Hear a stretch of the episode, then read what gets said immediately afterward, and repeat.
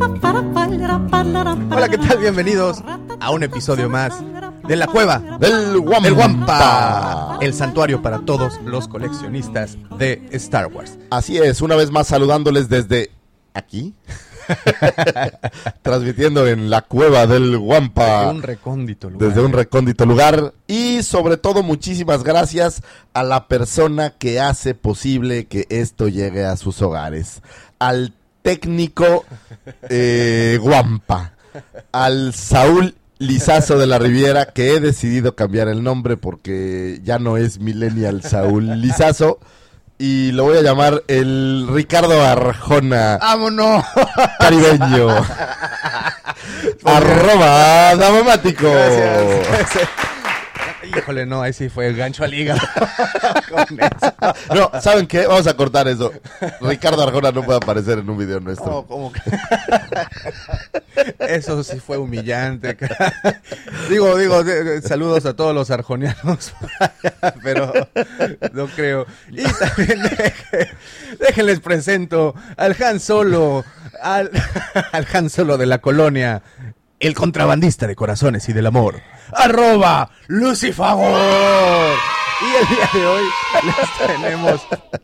No lo vamos a editar, lo vamos a dejar por cierto Ups, para que todo... tuvimos un problema técnico con la pantalla. No pasa nada, no pasa nada. El día de hoy vamos a traerles un, un episodio muy diferente al, al resto. Como siempre, siempre hemos estado hablando Denme un segundo, por favor. de juguetes. Pues bueno, el día de hoy vamos a hablar no solo de juguetes, sino de todos los coleccionables que Star Wars, o bueno, la licencia de Star Wars ha emitido alrededor, literalmente, del mundo. Artículos tan, tan curiosos como monedas, como, pues bueno, pines y cosas por el estilo, hasta juguetes muy exclusivos y que pues a veces solo eh, su distribución es en, pues, en Japón o en... Así En es. otra parte. eh, la cueva del Wampa ha tenido la suerte o la fortuna de tener acceso a algunos artículos eh, no tan comunes eh, que no encontramos, sobre todo eh, en esta parte de Del hemisferio. América. Entonces vamos a tratar de mostrárselos eh, y esperemos que les gusten. Empecemos. Empecemos. Es que, bueno, por cierto, bueno, esta, esta, esta hacer- déjame hacer, por favor, quiero hacer una mención. Eh, porque estas son cosas que uno tiene que sacar desde sus adentros. Hace rato fue sumamente humillante cuando el señor Davomático, al tener problemas técnicos con el micrófono, volteó a verme con una cara muy, muy seria y me dijo: Lucifagor, ¿está prendida? Fue muy humillante. los que saber. antiguos.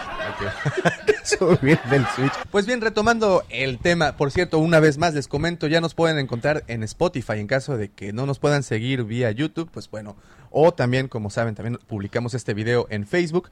También ahora estará disponible en audio por Spotify y si no me equivoco pronto también por iTunes. Podcast. Eso está buenísimo porque les vamos a explicar que hacemos muchas cosas cuando grabamos y hay muchos comentarios muy interesantes que a veces se pierden por el tiempo que tiene uno El video. eh, el video, pero la idea es que puedan escuchar la versión completa en audio, Así es, eh, ya sea en Spotify, Uncut, ¿no? eh, uncut. Sin editar Que para que... Van digo, a oír cosas verdaderamente atroces. Y como les comentaba, también si so- eh, esta fue la manera como nos conocieron, pues también pueden, los invito a, a ir a YouTube para que vean también los videos, porque definitivamente el 90% de entretenimiento de este podcast, video, programa, pues es lo que, lo que aquí se muestra. Exactamente. Y bueno, pues yo creo que no hace falta darle más vueltas a este asunto, tomar un pequeño sorbo de café. Ese pareció, ese pareció. Hoy hemos tenido varios problemas técnicos. ¿Qué pasa? este, y vamos a compensar. Para el año 2011, eh, por ahí leí un artículo que me hizo muy, muy, muy feliz. Eh, comenzaba diciendo, ya tienen su propia religión y ahora tendrán su propia moneda. Y esto se referían a que en una pequeña isla en Nueva Zelanda, la isla de Niue, no, pero es que siempre lo digo mal. No es que es Niue. Niue, es, es, es samoano. Es, Es, ah, pues es Polinesia y supongo que debe de ser algún dialecto de ¿de por allá. esta Pero bueno, la isla de Niue eh, acuñan por primera vez, no lo he oído que existe en ningún otro lado. He visto muchas monedas de Star Wars, pero como artículos coleccionables.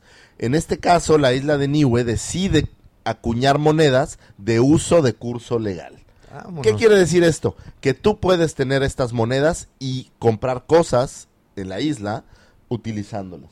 Es muy curioso, estas monedas son eh, de denominación de 1 o 2 dólares neozelandeses, que básicamente sería alrededor de 12 pesos mexicanos o algo así como punto 8 dólares. Una Siempre, siempre pensé que Canadá sería uno de los primeros países en hacer algo de este de este tipo, por- pero ¿Sabes qué es interesante? Estos países como Australia y Nueva Zelanda son grandes, grandes fanáticos de, de Star Wars. Eh, y tuvimos la oportunidad hace poco, este año, de estar en Nueva Zelanda.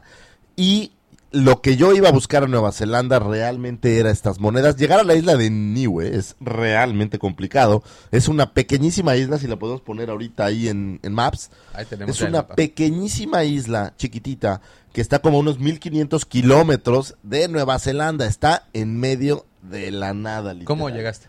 Yo llegué hasta Nueva Zelanda, no llegué a Niue. Ah, ok, y, pero bueno, pudiste encontrarlos en... En Nueva Zelanda pude encontrar eh, las monedas, aunque después de investigar un poco más, realmente ya las puedes encontrar vía internet. ok. Ahora eh, se ha acercado muchísimo, ¿no? Pero yo quería ir y tratar de, de, de encontrarlas y ya sabes. Que ¿no? yo creo que es, parte eh, como siempre decimos, esa es parte de la magia del, del coleccionista, el, el llegar al, al- al lugar que definitivamente no es nada fácil y, y traer las cosas creo que es como el máximo trofeo, ¿no? Así es, es, es- yo creo que es como los cazadores, y yo no soy pro matar animales, pero los cazadores que van y matan a un animal y ponen su trofeo, así es esto, vas como de cacería y tienes este trofeo maravilloso que es lo que conseguiste. Pues Entonces, pues vamos a mostrarlas. Vamos a mostrarlas y para las personas que nos están escuchando en el podcast, pues bueno, les comentamos rapidísimo, por favor, sí, eh, chequen los videos para que las vean, porque de verdad son algo, algo muy remarcable, ¿no? Son algo espectacular. Estamos hablando de que este set que yo conseguí, tenemos de entrada cuatro eh, monedas eh, plateadas. Una que tiene a Luke Skywalker, otra que tiene a Vader, otra que tiene a Artu y una que tiene a la princesa Lea. Eh, hablaba la gente de la isla que probablemente estas monedas se iban a ver muy poco en, en la calle porque realmente iba a ser un artículo coleccionable que todos quisieran tener. O sea, están mezclando numismática con, con la saga, lo cual lo hace muy interesante. Ahora bien, yo las guardé en su empaque original, justo porque quería aquí en el programa hacer algo muy interesante. Junto con el, eh, las monedas pude conseguir el coleccionador. El coleccionador pues es una caja aquí donde tenemos... Déjenme lo intento abrir porque ando muy...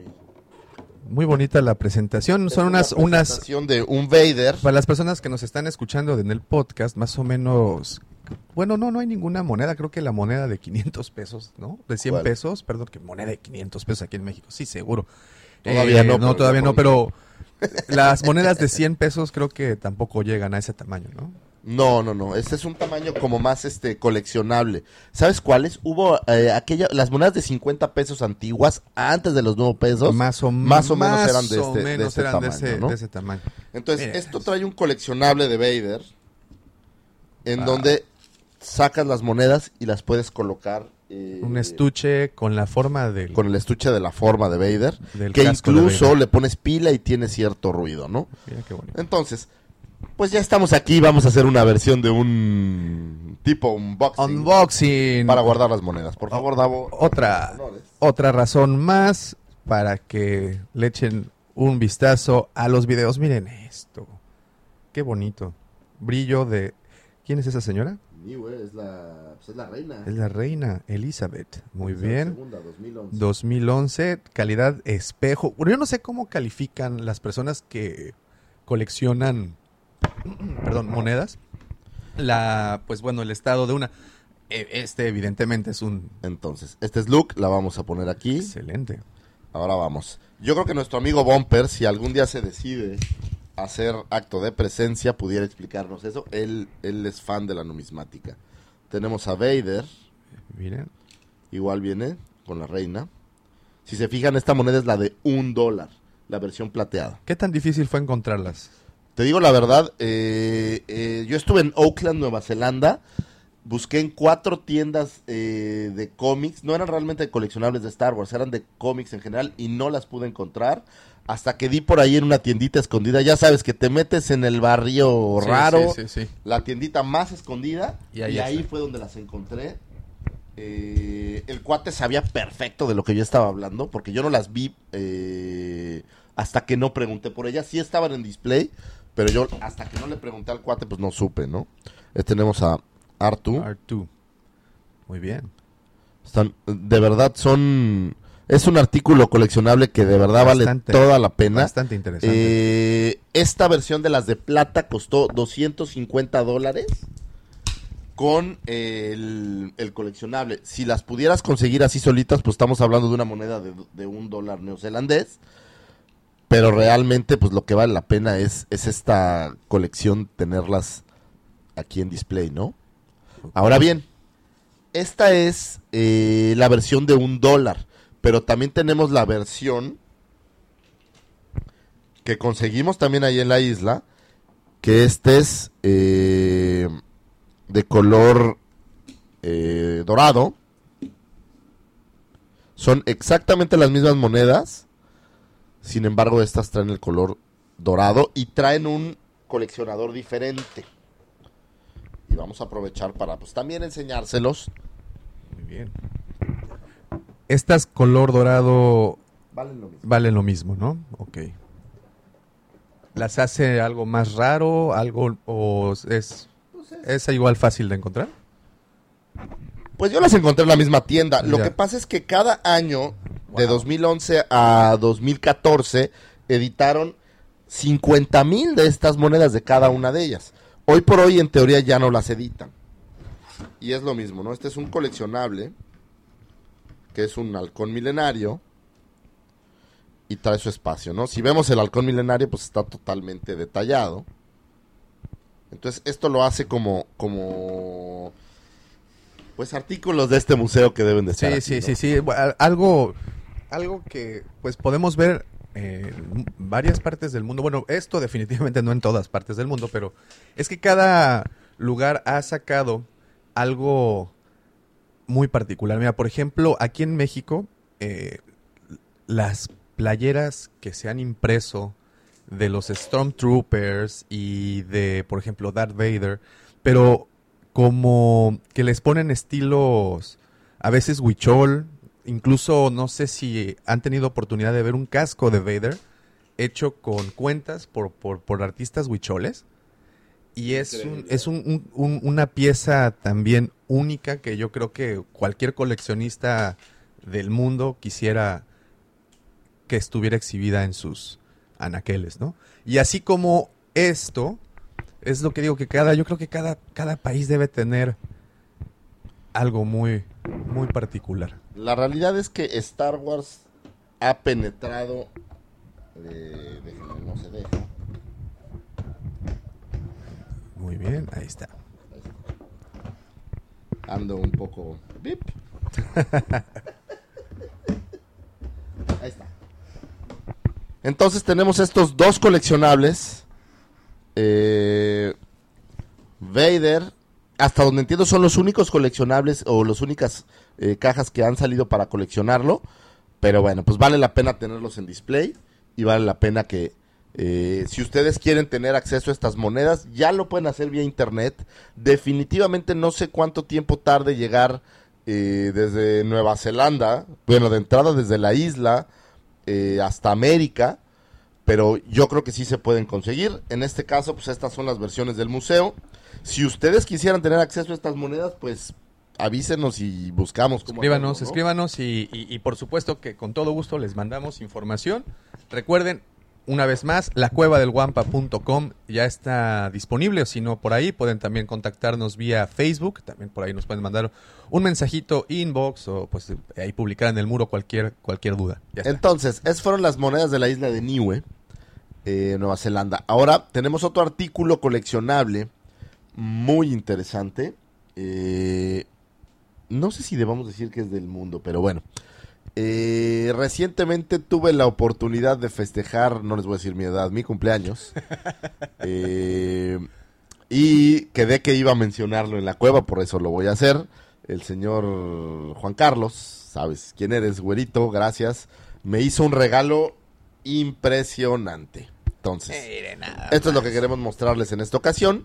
No sé si está Eh, bien mezclar la palabra impresionante con armas en estos contextos de estos días. Sí, pudiera ser que no es lo más políticamente correcto, sin embargo, pues lo vamos a hacer. importa. Vamos a ver. Eh, llegó a mis manos, gracias a él, gracias Juan, eh, esta versión Kenner de 1979 del blaster eh, DL44 de Han Solo. Eh, la versión del 79, ya con sello del Imperio Contraataca o de Empire Strikes Back, en pues prácticamente pues eh, son buenas condiciones, digo, no está en su caja, tiene por ahí una piececita que me hace falta y que voy a conseguir, eso no tiene mayor problema. Eh, pero lo que queríamos mostrarle es que dentro del universo de Star Wars, adicional a los juguetes, a las figuras de acción, también se editaron algunos otros artículos. Por ahí hemos visto los sables de Black Series que han hecho de una manera impresionante. Pero para el tiempo de Kenner, pues había no había tal tecnología para hacer sables y armas tan complejas. Sin embargo, lograron editar este blaster. Que si lo vemos, pues es una réplica, yo diría prácticamente perfecta de el blaster de Han Solo. Y que debe de haber hecho a muchos chavitos. Y felices, Felices, ¿no? El- claro. el poder jugar. Imagínense ser el vaquero intergaláctico. Es una cosa que no, no tiene comparación, ¿no? Y que por cierto pudimos ver la historia de, de cómo obtiene el, el blaster. Es correcto, gracias a la de película de Han Solo, ahora sabemos cómo obtiene este blaster, eh, que teóricamente era un arma sumamente versátil y por eso es que eh, los smugglers, contrabandistas y bounty hunters, que como saben en la saga son estos personajes tan recurrentes, E interminable. eh, pues eran muy aficionados a, a este tipo de blasters. Entonces nada más quería que- mostrárselo. que me llamaba siempre la atención es que esta una pistola, una pistola en teoría corta, pues tiene eh, mira telescópica. Ahora, después de ver cómo el señor Tobias Beckett le eh, recorta este este rifle, porque era originalmente Originalmente era un rifle. era un rifle recorta, pues bueno, ya podemos entender el porqué. Y hay muy buenas réplicas allá fuera de esta arma. Ahora, ¿eh? es- esta es una curiosidad muy grande, ¿no? Estamos pensando en una mira telescópica y hoy por hoy, pues las miras telescópicas ya son láser. Sí, Entonces, curiosamente es como lo retro y lo nuevo, ¿no? de- es algo que... Que para mi gusto que siempre lograron hacer que se viera retro. Star Wars logró bien, sí, exacto. Lo hicieron bien, ¿no? Eh, por eso es que dice hace mucho tiempo en una galaxia muy, muy lejana, ¿no? O sea, es, es un espacio atemporal, ¿no? No estamos precisamente hablando del futuro. es sino correcto. Y eso nos pasado. lleva a nuestro siguiente artículo de hoy, que también fue algo que llegó a mis manos gracias a, a el Puis. Que por cierto, ahora va a salir eh, su cómic de Hatchet. Por favor, hay que ponerlo ahí. Aquí está. Eh, va a ser una joya. Yo ya vi el arte y es verdaderamente bueno. Oye, también- buen trabajo. También, también tienen un podcast que podrían... Ellos tienen un podcast por ahí que yo creo que vale la pena echarle un, una escucha. Es algo un poco más, eh, no tan Star Wars clavado, de ellos, ellos son más diversos. Ellos son muy fans de cómics y hablan mucho de esto, películas y demás. Eh, está muy bueno, se llama La Chaviza, me parece. Eh, y lo vamos a recomendar, pero bueno, gracias pues. Y no dejen de comprar Hatchet, de verdad va a estar chingón. Algo que Ah, quiero... eso no, creo que eso no lo voy a decir. De verdad va a estar padre. Algo que quiero señalar, como ustedes los que nos ven en video ya pudieron percatarse desde hace algunos minutos, y pues obviamente los que nos escuchan en el podcast, pues no. Pero hoy sin querer queriendo, como decía nuestro buen Chespirito, nos pusimos, este, nos Ah, nos sincronizamos. uniformamos, eh, muy pueden- bien, muy pueden bien. ver ahí, este, aquí para que se No fue planeado, elegante, ¿eh? realmente fue mera casualidad. Mera casualidad, nada más era el puro apunte. Y pues, como siempre, en este universo tan extenso, sobre todo de productos, eh, llegamos a la literatura. Y es, yo creo que con Star Wars es el segundo complemento más extenso que hay. Creo que es gracias a la literatura que se han explorado muchísimos, eh, yo diría, rincones de la galaxia, ¿no? Porque si no fuera por la literatura, hay muchos huecos que no se hubieran llenado. A lo mejor hoy tenemos estas eh, películas como Rogue One o como Han Solo, que le dan sentido a ciertas partecitas, pero antes de esto había sido la literatura la que había eh, llenado los huecos, digamos. Sobre todo Marvel, ¿no? Que había estado presente prácticamente desde el 77 con Y en, es- cómics, así ¿no? es. y en este caso lo que quiero mostrarles es, no te quiero tapar, Davomático, a ver, es esta joya que es un atlas eh, del universo de Star Wars. ¿A qué me refiero con esto? Es un atlas de la galaxia. Trae el compendio de los planetas que existen dentro de este eh, universo, pues más bien sería de la galaxia de Star Wars y eh, o de la galaxia en donde sucede Star Wars. Nunca he averiguado si tiene un nombre específico la galaxia. Pudiera ser buena- interesante, ¿no? Si alguien lo sabe, pregunta, nos derribaría un árbol más en nuestro bosque de ignorancia. Sí, ¿eh? porque sí es... Y, y esto, habíamos tenido la oportunidad de ver una versión eh, en este libro de la DK, eh, les mostramos previamente en un Sí, capítulo, claro. pero lo interesante de esto, y ahorita nos los va a mostrar el arroba Lucifagor, son las ilustraciones que, que tiene. Están francamente eh, padres. Esto lo hace Tim McDowell. Y bueno, lo que quiero mostrarles que en lo personal es la parte que más disfruté. Eh, vienen, ya saben, agradecimientos y demás.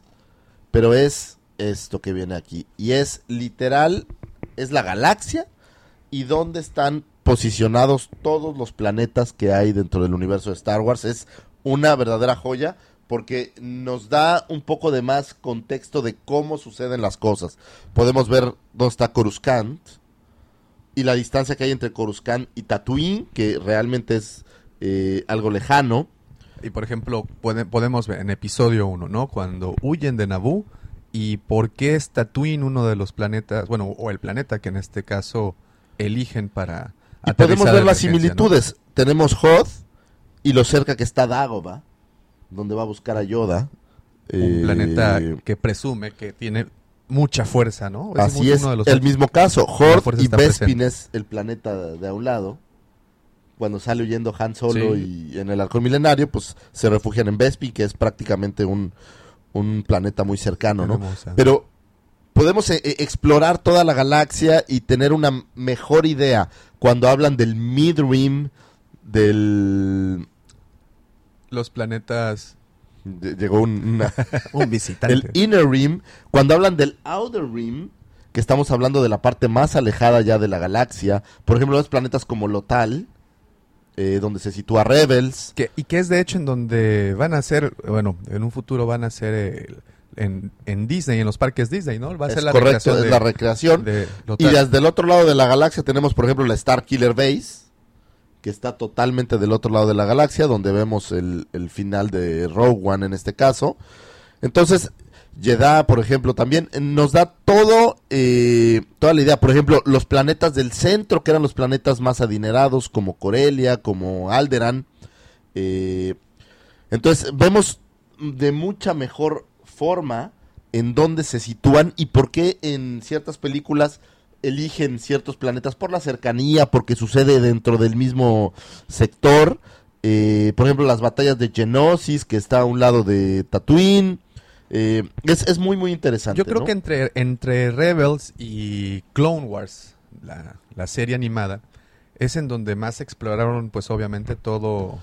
Claro, la- los planetas llegaron hasta Mon Cala, eh, el planeta de los Mon Calamari, o eh, exploraron muchos planetas que antes no teníamos. Por ejemplo, Por ejemplo- también tenemos por acá arriba eh, Mandalore. Mon Cala, creo que la primera vez que lo muestran fue en Clone Wars, en la, en en la la serie, en la de- serie original, En la, de serie Cartoon. original eh, hay una batalla. Sí, sí, sí, sí, donde justamente- podemos ver ahí a, un Jedi. Ahí podemos verlos. vemos a este Kit Fisto, Kit Fisto ¿no? peleando, ahí. como Aquaman. Y ah, digo, me gustó mucho, por ejemplo, tenemos Dantooine.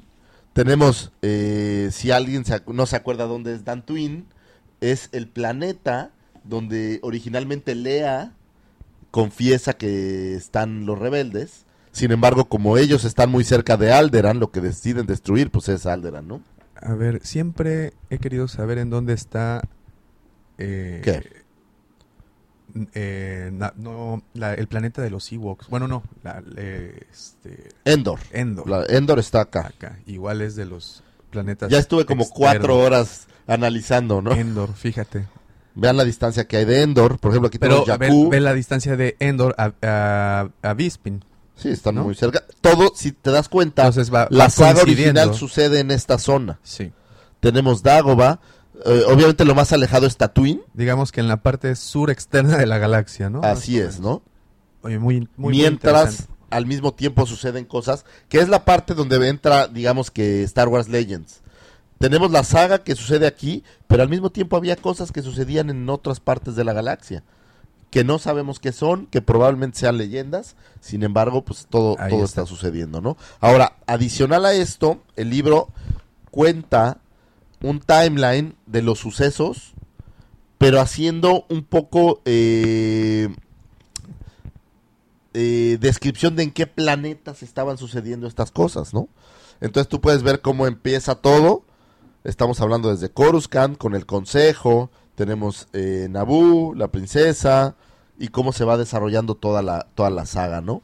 Este atlas es una versión muy completa que si alguna vez quieres y a tu esposa le interesa, creo que está muy facilito para que puedan leer y entender rápido toda la saga. Eh, después se lo voy a leer en la noche a mi mujer a ver si le interesa. Tenemos una pequeña descripción de pues los personajes más importantes y lo que después me gustó muchísimo. Vamos a hablar de planetas. Entonces tenemos aquí Ja- Yavin 4, que si recuerdan la batalla de Yavin, De pues fue donde destruyeron la primera estrella de la muerte y que es lo que le da a Star Wars una temporalidad. Normalmente siempre se habla de antes y después de la batalla de Yavin para entender los tiempos de, de la saga. Y vamos viendo cómo todos los, los planetas, Datomir, traen una descripción. Por ejemplo, el Rancor es una, es una bestia, un animal procedente de. Datomir.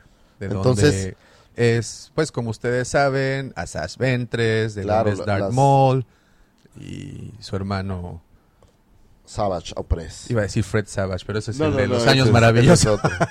y bueno, eh, tenemos, por ejemplo, Yavin, tenemos todos los planetas, cómo se van dando eh, las descripciones de las criaturas, de las razas que tienen. Por ejemplo, aquí están los Moncala. Los en- Mon Calamari. Los Mon Calamari en Moncala y demás. Entonces, creo que esto es... eh, es un material para cualquier coleccionista y fan de la saga. ¿Qué, qué editorial? ¿De qué editorial es? Pues de quien Debe de ser. más va a ser. DK, Disney. Ok, muy bien. Eh, es Disney directamente y la editorial, vamos a verlo. Debe decirlo aquí atrás del... eh, libro? Vamos a ver. No, pues es realmente Disney directo, ¿no? Es Lucasfilm Press. Sí, sí, actually. sí. Cu- Curiosamente es de Lucas Press. Muy pocos, ¿verdad? No editan... Pues No yo no, tantos. la verdad yo no había comprado ningún Lucas. No, no, en general, bueno, eh, a- aquí en México es creo que Planeta quien edita los, los libros, en eh, el resto, bueno, en, en otras partes Bueno, ahora DK, hemos ¿no? visto eh, libros con los que hacen estampitas, con Panini, Con ¿no? Panini Muchos libros. también, bueno, sobre todo los, los eh, las versiones de los cómics, cómo los han empezado a distribuir. Eh, actualmente, de hecho, un consejo para todos los coleccionistas, eh, se está vendiendo, Panini saca esta versión en donde va a recopilar 40 años de historia en cómics, en Wow. versión de pasta dura. Están Vale muy, muy, toda la muy pena. cool estos, Eh, estos libros. ojalá que, eh, porque dentro de los cómics también tenemos estas versiones que están en, si están en, en Legends o si no, o sea, pero creo que toda la información que tenemos vale la pena tenerlo porque es como, Sí. como parte del acervo, Para ¿no? llenar todos esos recovecos en la historia, ¿no? Y porque Que- a todos nos gusta veces- saber siempre un poquito más. ¿no? Siempre un poquito más. Y continuando con los artículos de colección de otros tipos que no sean precisamente juguetes, llegamos a lejano oriente, llegamos a Japón y esto es algo que nuestros amigos de YouTube van a disfrutar y que los que nos escuchan en el podcast, pues bueno, una vez más los invito a, verlo porque va a ser literalmente un unboxing de una pieza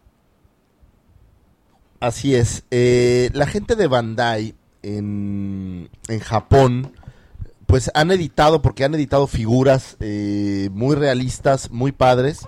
Las primeras que yo vi fueron los Caballeros del Zodiaco y me parecía que estaban muy bien armados. Eh, también ya con Star Wars hay de la saga hay bastantes figuras. No es lo que en este museo coleccionamos. Sin embargo, gracias por ahí a Viridiana, llegó a nuestras manos esta pieza única eh, y exclusiva que no teníamos en el museo y hemos decidido hacer un unboxing para ustedes. Que es, Bandai se junta con un artista, eh, eh, mi japonés no anda muy muy bien, pero se los voy a decir claramente, que es eh, Tamiyashi Nations es la marca de estos artistas, y crean versiones de los personajes de Star Wars, de algunos de ellos, pero como si fueran samuráis. Hacen una mezcla entre, en este caso, un Stormtrooper eh, y un samurái que tiene como este tambor de batalla. Eh, lo voy a tratar de decir, pero es Taikoyaku Stormtrooper. En este caso, eh, me parece que hay cuatro Stormtroopers diferentes, cada uno con un pues con, con una parte como de un ejército samurái diferente. No he visto más, a lo mejor hay más por ahí. En el caso de la Comic Con pasada, lo que me tocó ver fue eh, tres Stormtroopers, vi a un Shadow Trooper, eh, hay un Vader, eh, Bumper por ahí hace un año nos ayudó a obtener a Darth Maul en versión samurai. Gracias, Bumper. Y tenemos también, me parece que Vader. Y estoy tratando de ver cuál otro hay por ahí. Ah, y un Boba Fett y un Jango Fett. Es todo lo que he visto en, en este tipo de personajes. Muy bien detallados, muy bien hechos, muy al estilo eh, de Bandai, bien, bien, bien, bien, hechos. Me gustan porque son parecidos a los Black Series, pero con este toque japonés, samurai, muy, muy padre. Y bueno, pues vamos a darle. Y bueno, nada más quería puntualizar, Bandai también eh, hace esta unión, eh, bueno, estos otros, eh, estas figuras para ensamblar. Ah, hemos tenido la oportunidad de ver eh, las Ah, naves. claro, los y- videos. Y, que trae, que trae Fett, Bluefin, ¿no? que trae exactamente eh, la marca Blue, Bluefin. Eh, en este caso, pues bueno, ya hemos tenido la oportunidad de ver esos y esto, ya, pues para qué le damos más largas al asunto. Vamos a verlo, vamos, a, verlo. ¿no? Entonces, eh, bueno, la caja vamos a darle una vuelta rápida, ya sé que ya se la diste, pero miren, aquí están eh, los artículos que trae este, este personaje. Es como una versión de una bandera, eh, un, trae como una especie de tambor que yo supongo que en aquel entonces, porque estamos hablando de los samuráis, ¿en qué años? Pues el Japón feudal, vamos a hablar del año 1100 para... para, para Imaginemos en estos tiempos que no hay tecnología, no hay radios, no hay nada de esto. ¿Cuál era la forma más fácil de comunicarse? Una, sonidos. Otra, eh, las banderas, como se usa en, o se usaba en, en los barcos. Eh, Fuegos artificiales. fuegos artificiales tal vez, pero era la única forma de comunicarse y transmitir un mensaje a todo un ejército. Imagínense un ejército de 2.000 combatientes, como les decían que ya vamos a luchar. Tum, tum, Se ve tum, padre tum, ver a tum, tum. William Wallace gritando They will take our life or they will never take our freedom. Pero no creo que todos escucharan eso.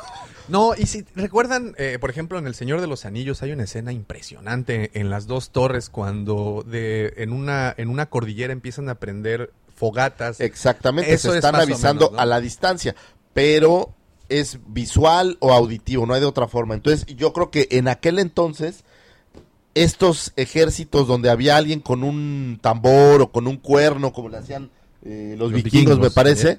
eran fundamentales para el éxito de una de una batalla, ¿no? La comunicación, claro. Entonces, vamos a abrir esta joyita. Recordaremos nada más para contextualizarlo en Star Wars, cuando quieren invadir un planeta, pues lo primero que hacen es tiran sus comunicaciones para que pues no se pueda. Es correcto. Este es un detalle increíble. En la parte posterior de la caja, pues le ponen A Long Time Ago in a Galaxy Far Away. Que esos detalles Esos detalles son, los que, valen, ¿no? los que creo que Entonces tenemos aquí un pequeño, pues librito de cómo armarlo. Los japoneses hacen esto muy bien. Todo siempre trae un pequeño manualito de cómo armarlo. Eh, viene esto, es que todavía no hablo japonés, pero el día que lo hable se los voy a traducir. Y bueno, vamos a esta belleza. Como mencionabas, eh, Bandai incursionó en esto con los Caballeros del Zodiaco. Y no sé si recuerdan las figuras, cómo venían ensambladas, en, bueno, cómo venían empacadas. Creo que eran uno de los de los mejores empaques de aquel entonces, ¿no? Sí, claro. Le, le echan muchas ganas a los empaques y yo pienso que esto lo hacen porque eh, no solo se, se guarda el valor y sabiendo que estos coleccionables a veces la gente las guarda en caja, le dan a la caja todo el, el- el valor que se merece, ¿no? Entonces tenemos aquí al personaje, vamos a sacarlo. Esto siempre es complicado porque uno no quiere moverlo demasiado.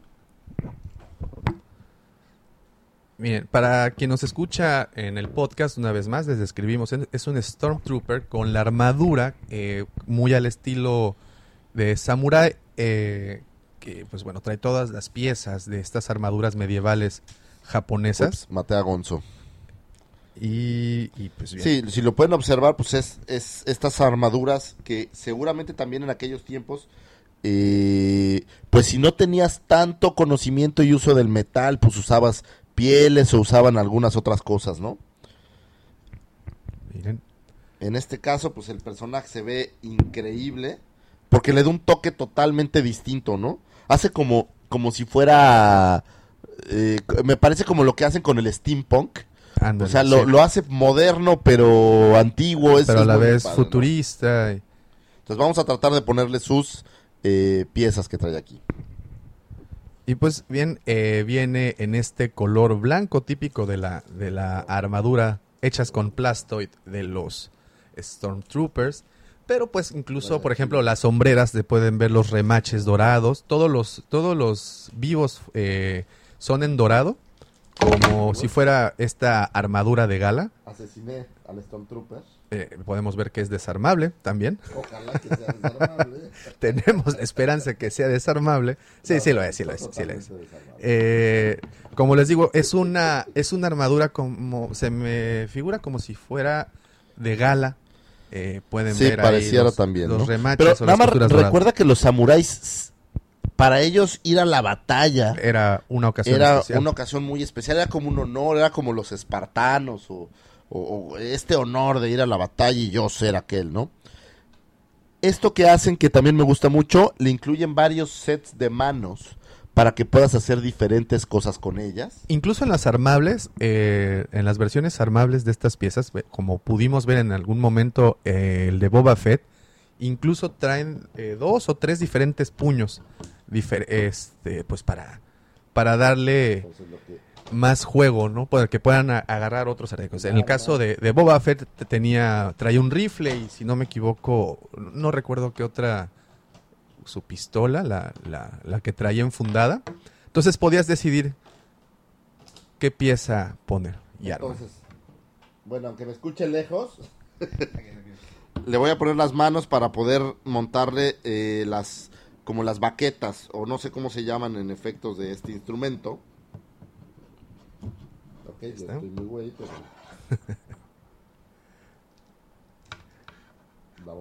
Creo que esto... es- Aquí lo editamos, no pasa nada. Y es que, eh, como ustedes sabrán, para las personas también que nos escuchan, para como ustedes sabrán, pues eh, estas piezas son completamente desarmables y la calidad es tan buena que que son difíciles. Vamos a hacer un pequeño corte de transmisión. Señores, vamos a cortar un poco los que están oyendo el podcast. Discúlpeme, pero no puedo armar esta madre. Es que se voltea. Sí, a ver, vamos a darle un corte aquí. A ver, Empezamos a grabar nuevamente. Pues bueno, sucedió algo demasiado cómico para... Esto incluso ni los de Spotify ni No los de YouTube van a notarlo no porque sí fue, fue un corte pero bueno. bastante, bastante... Pero sí, bueno, nada más que quede muy claro, son figuras de muy buena calidad. Eso lo acabamos de constatar. sí, están muy bien hechos. No se rompen fácil. Y bueno, vamos a terminar de, de, digamos, armarlo poniéndole todo su, su indumentaria. Aquí saqué el librito para entender cómo va cada cosa, ¿no? Que sí es muy necesario, ¿eh? Por cierto. Entonces, Así como... Estas cosas. he sido un día sumamente accidentado, lo cual lo he hecho sumamente divertido. Ay, ay, ay. Pero bueno, tenemos, tenemos un tambor como de batalla. No se grabó, no se grabó, fíjate. que Oh, hubiera, qué hubiera- hubiera sido muy entretenido eso. A ver. Pero bueno, tenemos, yo voy a seguir armándolo en lo que Davomático nos sigue explicando. Así es. Bueno, como saben, las, las, estas figuras ya vieron que traen todos sus, sus artículos por separado para que pues puedas ponerlas en diferentes posiciones eh, y así exhibirlas. El chiste con este, y es que es una serie de diferentes eh, Stormtroopers, samuráis. Eh, en esta serie puedes ver a uno que trae una especie de arcabuz. Eh, hay otro que trae una espada samurái. Y un par de más que no recuerdo qué, qué armamento usan. Pero bueno, incluso hay una diferencia en las, en las armaduras. Y este, pues bueno, este es el diseño. Y Son muy fáciles de armar como los de Fluff. Mire, esto se, se iguala a Lego en ensamblado.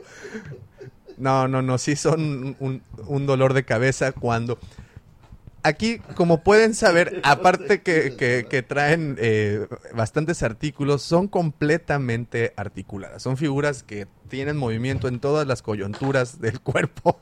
Y pues eso es lo que lo hace difícil. Cuando quieres colocar un puño, por ejemplo, pues lo, lo desamblas por la muñeca y queda una especie de, de pivotito en donde tienes que ensamblar, solamente que ajuste, que Ya estamos casi ahí, ya estamos casi ahí, Davomático. Ahí está. Y miren.